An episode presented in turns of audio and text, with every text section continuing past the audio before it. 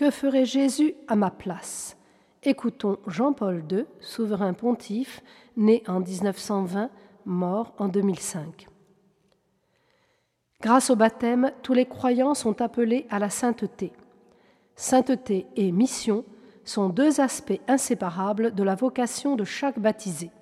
L'engagement à devenir plus saint est étroitement lié à celui de diffuser le message de salut.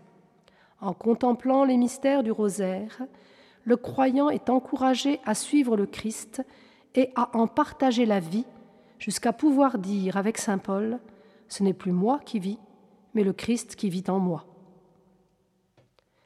Chers jeunes, vous le savez bien, le christianisme n'est pas une simple opinion, et il ne consiste pas en de vaines paroles. Le christianisme, c'est le Christ. Il est une personne, il est le vivant. Rencontrer Jésus, l'aimer et le faire aimer, telle est la vocation chrétienne. Marie vous est donnée pour vous aider à entrer dans une relation plus vraie, plus personnelle avec Jésus. Par son exemple, Marie vous enseigne à poser un regard d'amour sur lui qui, le premier, nous a aimés.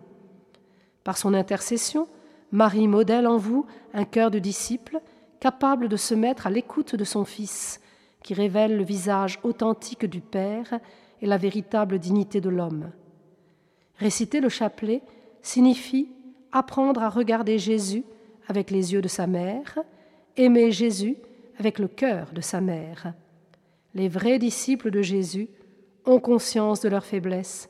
C'est pourquoi ils mettent toute leur confiance dans la grâce de Dieu, qu'ils accueillent avec un cœur sans partage, convaincus que sans lui ils ne peuvent rien faire.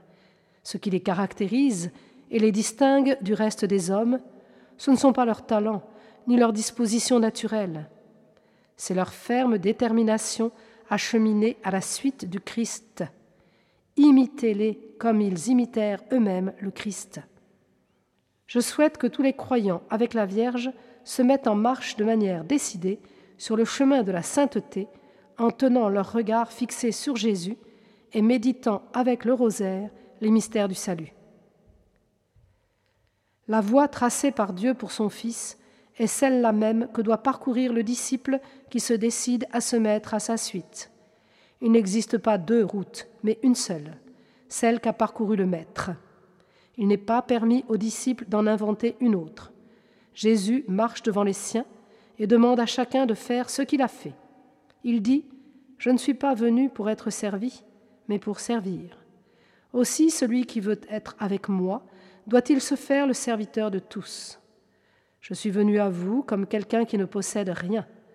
Aussi, puis-je vous demander d'abandonner tout genre de richesse qui vous empêche d'entrer dans le royaume des cieux? J'accepte la contradiction, j'accepte d'être rejeté par la majorité de mon peuple.